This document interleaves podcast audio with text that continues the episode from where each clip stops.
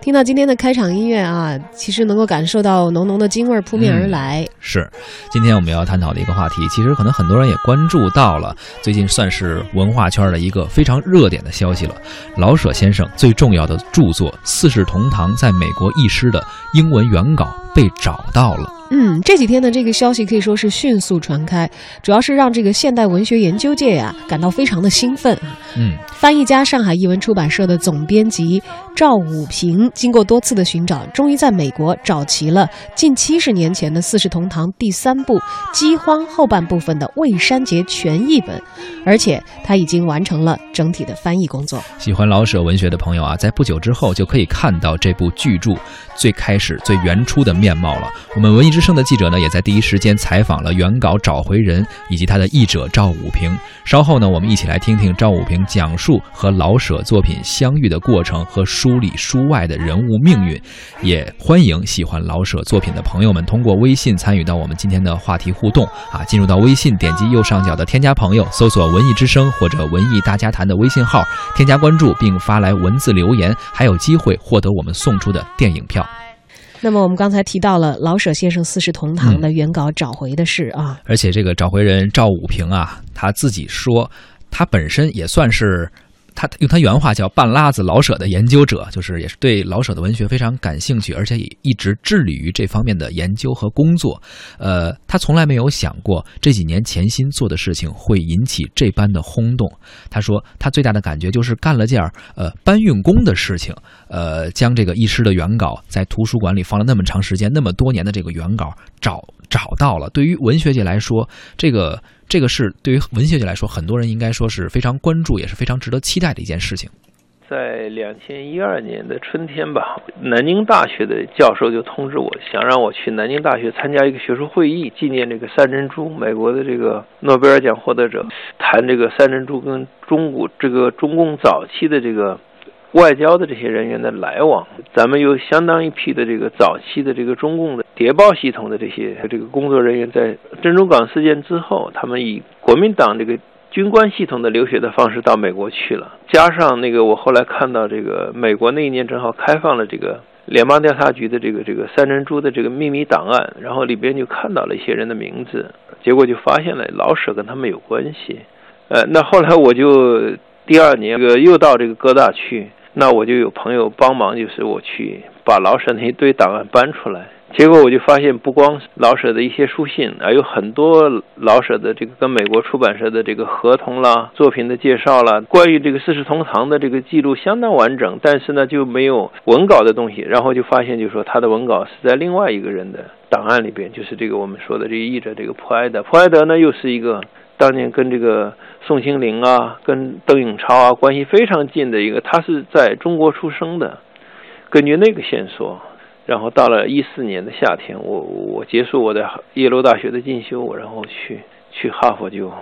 呃，就是这个找到了这个档案，然后我就看到了这个书，当时我就觉得非常吃惊，我说：“哎呀，这个书马上就就。”当时从创作到现在，就是这个将近七十年，大家就没有见过他的全貌，然后在这儿能够有一个间接的途径能看到。二十多年前，赵武平写过关于中国早期特工在美国的研究文章，呃，也为此呢阅读了大量的档案啊，竟无意间发现了同时期老舍先生的痕迹，便对老舍研究产生了兴趣。这些年呢，再到美国，他找到了近千件老舍的档案，呃，他们分别藏在四五个图书馆内，很多内容都是国内未曾关注过的。最初的线索应该算是一个意外之喜啊，但是能够循着这些线索找到国内文学界其实一直期盼已久的珠玉，这个还是离不开赵武平先生自己亲自的多方努力。是的，经过多方的对比和鉴别，赵武平最终确认了哈佛大学图书馆所藏的老舍的英文译者普爱德的档案中。刚刚赵武平先生的采访中也提到了这个人哈，不仅有老舍。呃，和这个他未刊的一些信函，也包括普爱德翻译的《四世同堂》的全稿。他形容第一次看到相关的材料这个档案的时候，就如同掉进了兔子洞一样的震惊的感觉。他说，所有的材料都保存得非常完整，老舍先生画的草图、人物分析等等都保持着原貌，可想当时赵武平先生的心情是怎样的哈？他第一时间将自己的发现告诉了老舍的孙女，呃，学界的一些相关人士也获得了这个消息。老舍呢，是一九三七年的九月份，就是这个日本。攻占了北平以后，往南推进，马上就要打进这个济南城的时候，老舍是这个当时齐鲁大学的老师嘛。就是去了武汉，就是老舍是他就是爱国嘛，他就投身抗战文艺嘛，他成了这个文艺界抗敌协会的总务部主任嘛，就相当于他的名誉会长一样的。他帮助冯玉祥办杂志，就叫抗到底嘛，就是抗战到死，抗战到底。他本来是已经写《骆驼祥子》已经很有影响了，那他就放弃了小说写作，他就去写这个大鼓词了，写相声了，写快板了，还写很多这种抗战的宣传剧。小说一直就都没写，一直等到四三年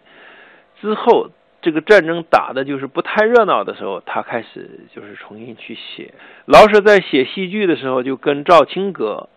合作了一部，就叫《呃桃李春风》，写一个一个教师的为背景的这个这个抗战的一个题材的这个剧。然后呢，赛珍珠那个时候是在美国帮助我们。这个争取国际这个在舆论上援助，出版了大量的中国的这种短篇小说啦、报道啦、宣传的这个，包括这个斯诺都是通过他来出。他先生是一个出版家，四二年的时候不是去了这个中共的这些情报系统的这些人嘛？这些人其中有一位就是当年在上海跟江青一起齐名的一个明星叫王颖，那个电影明星，他先生是这个白崇禧的这个机要秘书。那他们到了美国以后。在三珍珠的帮助下，在白宫演过就是放下你的鞭子，哎，那么他们本来是要要要要排演一系列中国的这个就是战时就是战争期间这个写作的剧本，他们首先就是选择了老舍的这个这个这个《桃李春风》，啊，然后呢就就呃我我在三珍珠的档案里看到有有这样的记录，啊，那么就就就从这些，然后我才知道啊，老舍到美国去不是一个偶然的事情。就是从四十年代四三年、四四年已经跟美国有联系。嗯，赵武平还将他发现的英文原稿的，呃，和英文出版的稿件进行了对读。比如，他发现没有被肢解的英译的第三部《饥荒》原始的内容呢，比出版之后的英文版多出了有九章之多。而从哈佛影印原稿回国之后呢，赵武平开始了艰难的回忆的过程。赵武平认为，目前的这个新的译稿虽然不是老舍原来计划和完成手稿的全部，但是他认为这一个版本呢，能够让新一代的读者更进一步的接触到老舍原著的原貌。老舍的这个三部书呢，你看他的名字，你看总的名字叫《四世同堂》，实际上他是通过这个北京咱的西城，就是这个护国寺街口南大街那小段有个小胡同，他小说里叫小羊圈那这个就是这个胡同里边住了十来家人。那么这十来家人呢，就是说日本就是把北平攻下来以后，老百姓呢第一个反应就是茫然不知所措嘛。有的人呢就是为了。给这个这个敌人这个这个斗争，呃，不惜这个开卡车把敌人这个在的敌人就是同归于尽。有的人呢，就是这个逃跑逃出北京城去加入这个游击队去外边抗战。还有的人呢，就投降这个给日本人做做汉奸。还有的人就动摇，不知道就是该怎么办，就是很消极。你比如说这个齐家的老大齐瑞轩，那整个就是第一步是黄祸，第二步呢是偷生。其实老舍在这个第二部写的大部分重要的出彩的细节，都是讲那些汉奸的故事，讲那些汉奸怎么嚣张，然后汉奸怎么就是这个乐极生悲出的事儿，然后呢就是善良的老百姓在北平这个过了这个屈辱的生活嘛，然后等到这个第三部叫饥荒，饥荒呢也就是发生在一九三九年的年底，就是德国开始攻打这个苏联。日本人也经过四年这个侵华战争，发现他本来认为三个月就能把中国这个就是征服，就就消灭了中国的抵抗力量。发现不光三个月不行，三四年过去了也没有办法。那么他们就开始大量的囤积粮食，就就要这个做这个长期的这个征服中国的这个准备嘛。那他们就把北京的粮食就收走了，老百姓就没有粮食。那么没有粮食呢，就出现了就是说各种各样的反应。然后老百姓呢，就因为这个得营养得不到保障，有的都是拉肚子啊，天一热，然后呢就昏倒在大街上。然后日本人呢又特别怕有传染病，就把这些人呢就拖到城外，有的人就还没死就埋掉了。在这个过程中间呢，就是他那个老三就逃出这边的这个老三就回来，他加入了国民党的游击队，然后回来呢就是受国民党的这个地下工作者的这个指派，到北京去锄奸了，就就发生了这些故事。那么后半部主要就是。讲这个老三经过这个西安呀，经过保定啊，就这些回来回到北京城的这些事情，就是老舍就前面里边提到了，你比如说这个瑞，就是这个老三叫瑞全，瑞全走了，到外边是死是活，那前面的几部并没有交代，在这一步才告诉你，老舍用回溯的方式，就是闪回的方式，而且非常委婉的跟你讲，你从表面上你看不出来他到底加入的是国民党的游击队还是共产党的游击队。哎，然后呢，就是说他回溯的方式，把另外你跟他同时期跑出去还有一个彭将叫刘师傅，刘师傅不也出去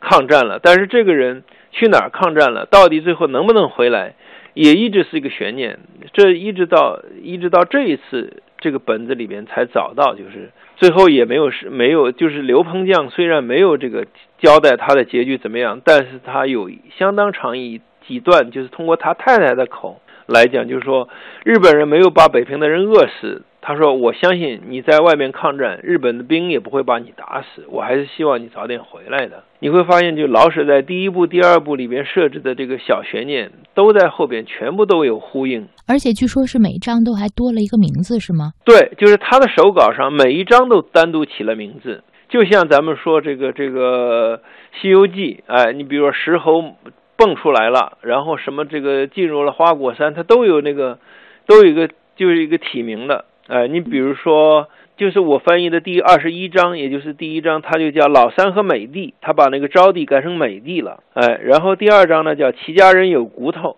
这个骨头呢就是说不跟敌人低头嘛，然后第三章呢就叫东阳病了，里边有个蓝东阳，东阳病了是个汉奸，第四章呢就是兵化了，第五章呢是四大爷的回回报。或者报应，第第下面的接着就是小偷和乞丐，再往下呢就是瑞宣找到了自己的工作和自己，金三爷的房产。再往下就是白勋长参加地下组织，都是这样的名字。就每一篇每一章都起了名字，真的就是提纲挈领似的，很短的章名。对对对，就是我在我在做这个工作的时候，《收获》杂志让我写一个，就是说提纲给他们做个概要，我就发现老舍写小说，他就是就像我们就是农民编一个这个这个这个箩筐一样，他画的很精致的，然后呢细节他就是进去填呀。看来这个精心讲述的故事很有可能在未来会被更多的文艺形式所改编。那我就不知道了，应该会有人有兴趣吧。刚刚我们听到的是记者王菲对于赵武平先生的一个采访，也是讲述了这样的一个过程啊，让我们听的感觉非常有画面感，好像就是仿佛自己也在经历这些过程，然后在了解这个故事一样。对，呃，这些年其实赵武平先生一直。对这个事情展开了。长时间的努力，今天我们浓缩在节目的时段里头啊，来回述了这个过程。而既然已经找到了原始译稿的全部，而且跟以前的有出入，那么会不会出一版新的？这个也是很多喜爱老舍的读者很关注的一点。《四世同堂》第三部《饥荒》的原始译稿全部找齐和译出的消息已经流出，就引发了媒体的关注。老舍先生的家人得知这个消息后呢，倒是表现得很理性。老舍的女儿书记呃拒绝予以回应，说要仔细研究。一下，而多位老舍研究专家也同样不愿意站出来公开发声。哎，我对这段话的理解是，呃，凡是那种啊，一出现什么事儿就特愿意拿出来炒，马上生怕这东西。放一会儿就凉了的，可能就真的是可能是炒作和营销，而人家不予回应，要好好研究一下，这是原话。对，这是一个很慎重的事情，是对吧？因为毕竟找到的这些英文的原稿是在和这个翻译者的来往的信函当中，那这是不是人家原作者打算要出版的部分呢？是他最后定型想要给读者看到的部分吗？然后，呃。有没有必要，或者要出的时候选择怎样的程度哈？对，出版渠道，然后拿一个怎样的作品给大家？因为其实这些都算是我们后来人做的，不算是老舍先生自己直接的行为了。所以，这后人其实是很慎重的。嗯，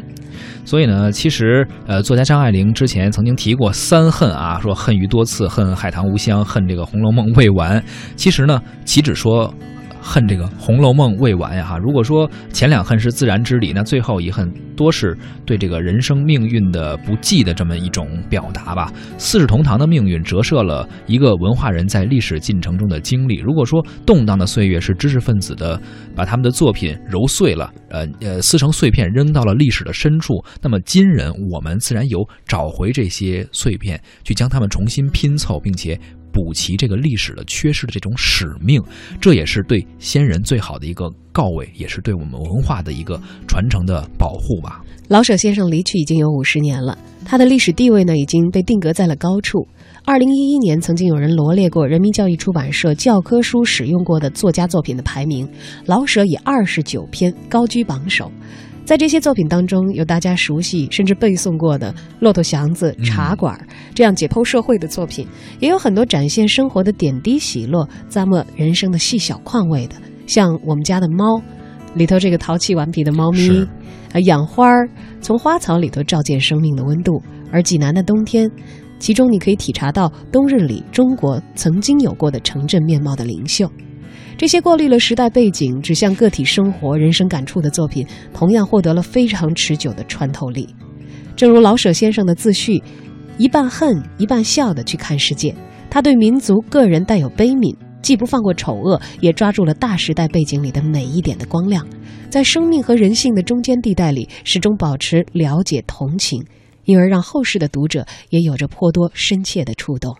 所以在迎接《四世同堂》这个遗失稿原稿归来之时啊，重温我们文化的魅力和深邃的风骨，也是在复原《四世同堂》工作之外另一项非常重要的意义，非常有着非凡意义的这么一个课题。希望大家能够在找到之后啊，包括刚刚提到的很多研究学者，包括家人都愿意以一种非常严谨的态度啊，深思熟虑之后再去考虑怎么样把它能够更好的去复原，更好的去传承。而希望我们这个社会。我们所有的读者也以这样一个心态去面对、去等待吧。